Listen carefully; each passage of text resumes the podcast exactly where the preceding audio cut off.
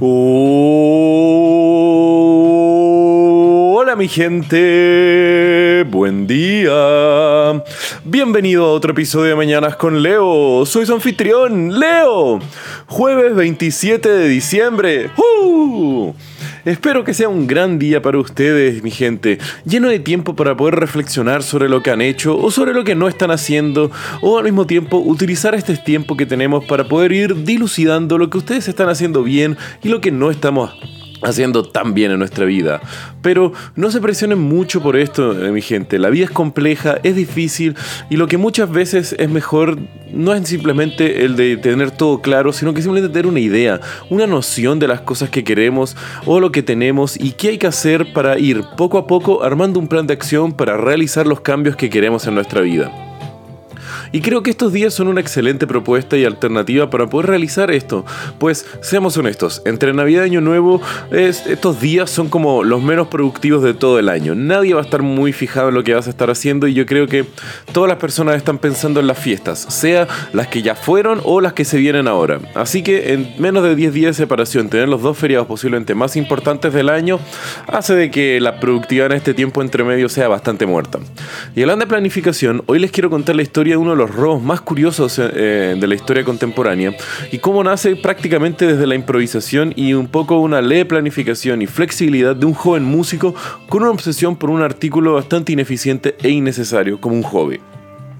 Este atraco fue realizado en el Reino Unido, donde Edwin Rist, un joven músico, se desempeñaba como flautista y estaba cada día aprendiendo para ser uno de los grandes en su área.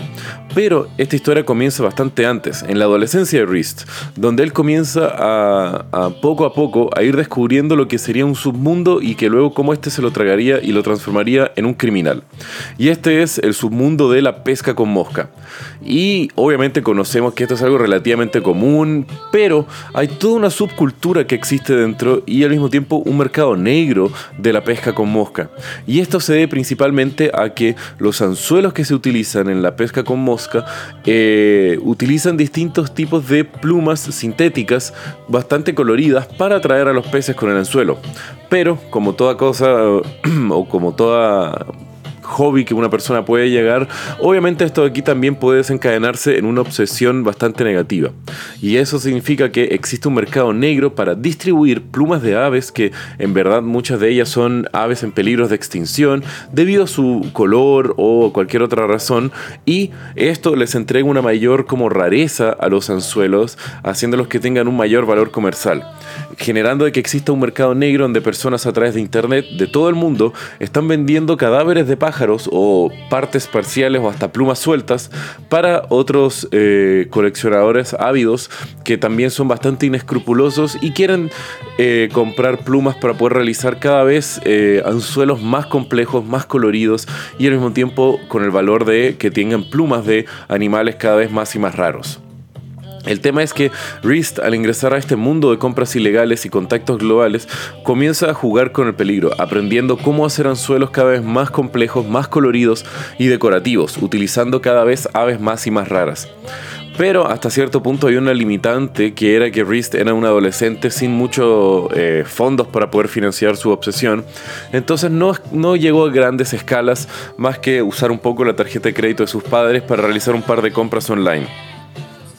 pero su hobby ya había dejado las puertas abiertas hasta ese submundo. El tema fue que pasaron los años, Reese terminó el colegio, comenzó a estudiar música en Londres y al mismo tiempo soñaba con ser parte de la Filarmónica de Berlín.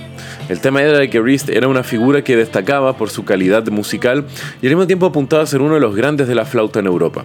Pero el tema es que sin previo aviso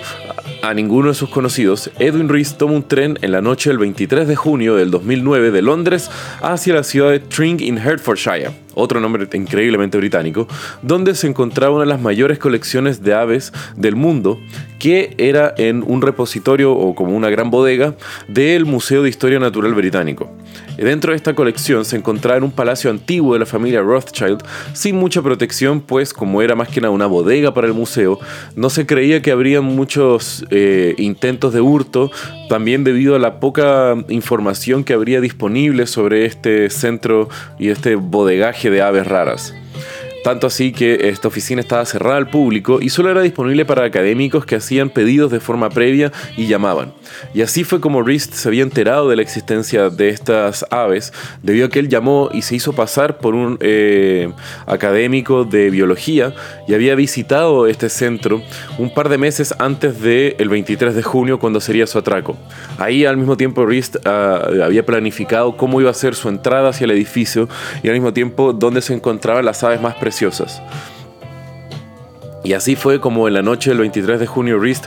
eh, llevando un cortador de vidrio, pero después utilizando simplemente una roca, entra dentro del local. Eh, ya sabía dónde se encontraban las aves, más valiosas eh, y termina robando aves que habían sido pertenecidas a una colección de distintos biólogos del museo y termina robando más de 299 aves. Uno de los puntos más tristes es que dentro del robo hay una colección de biólogos, de, perdón, de pájaros del biólogo Alfred Russel Wallace, quien había sido uno de los grandes defensores de la preservación animal en la época victoriana donde se estaba combatiendo una tendencia casi igual como la de pesca con mosca, que era la de e, casi exterminar poblaciones enteras de pájaros para utilizar su plumaje para decorar sombreros. Tal fue ese frenesí de la época victoriana que se llamó la Era de la Exterminación, donde algunas expediciones traían más de 80.000 pájaros por lote, y esto obviamente significaba un impacto horrible en la biodiversidad del planeta Tierra.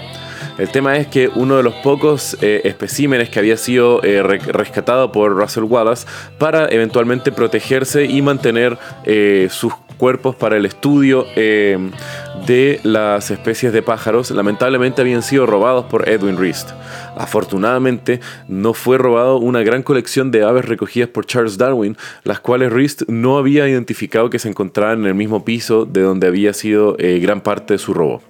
Al final de la noche, Reese robó más de 290 pájaros. La alarma había sonado, pero los guardias estaban fijados viendo un partido de fútbol y no se percataron de la luz que indicaba eh, el, el, quiebre de las ventanas de la entrada para el acceso donde estaba la bóveda de los pájaros. El tema fue que no fue hasta el día siguiente cuando los trabajadores de la bodega del museo entraron hacia el área de los pájaros y descubrieron todos los vidrios rotos y los muebles abiertos y los cadáveres de los pájaros totalmente desaparecidos. La policía llega y se vio enfrentada posiblemente a uno de los crímenes más extraños de la historia británica y luego de meses de investigación y gracias al trabajo de un periodista independiente que estaba obsesionado con este caso, la policía eventualmente encuentra en foros de internet y lograron identificar poco a poco que Edwin Rist era el responsable de haber robado más de un millón de dólares en pájaros increíblemente valiosos para la ciencia y totalmente eh, invaluables para la humanidad. El tema es que, debido a su obsesión de los anzuelos de la pesca con mosca, ya había logrado venderlo hacia varios coleccionistas inescrupulosos y lamentablemente la evidencia era bastante escasa, logrando solamente entregarle una multa de 125 mil libras pero ya se notaba que Rist había logrado vender y destruir muchos de los pájaros para extraer y vender sus plumas, de tal forma que él ya se había hecho una pequeña fortuna mediante la venta de estos materiales y tanto así que ya se había comprado una flauta dorada para él poder tocar en sus eh, entrenamientos para llegar a una filarmónica. Al mismo tiempo nunca se le logró dar algún tipo de cárcel y al mismo tiempo Rist eh, devolvió gran parte de los pájaros que él había entregado, pero los que él había vendido estarán diseminados por el mundo, perdidos en distintas bodegas de otros coleccionadores con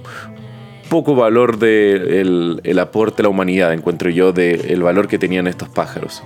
Pero es una triste historia los pájaros del Museo de Historia Natural Británico, pero ah, podemos decir que también fue un éxito el de poder haber encontrado y salvado a, algunos de estos pájaros, pues debido a la especificidad de este robo y al mismo tiempo de la poca cantidad de evidencia para poder hacer el seguimiento a quienes habían sido los o el ladrón de estos animales, el mero hecho de que se hayan encontrado y rescatado algunos ya es una gran victoria.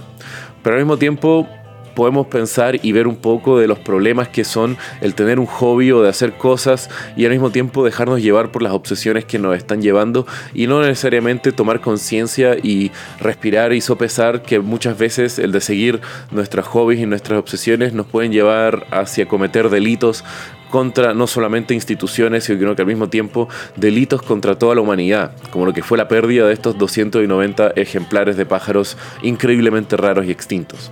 Pero bueno, mi gente, si quieren saber un poco más de lo que les hablé el día de hoy, pueden ver los links en la descripción del episodio y como ya saben, que tengan un muy buen día. Los quiero, mi gente. Besos.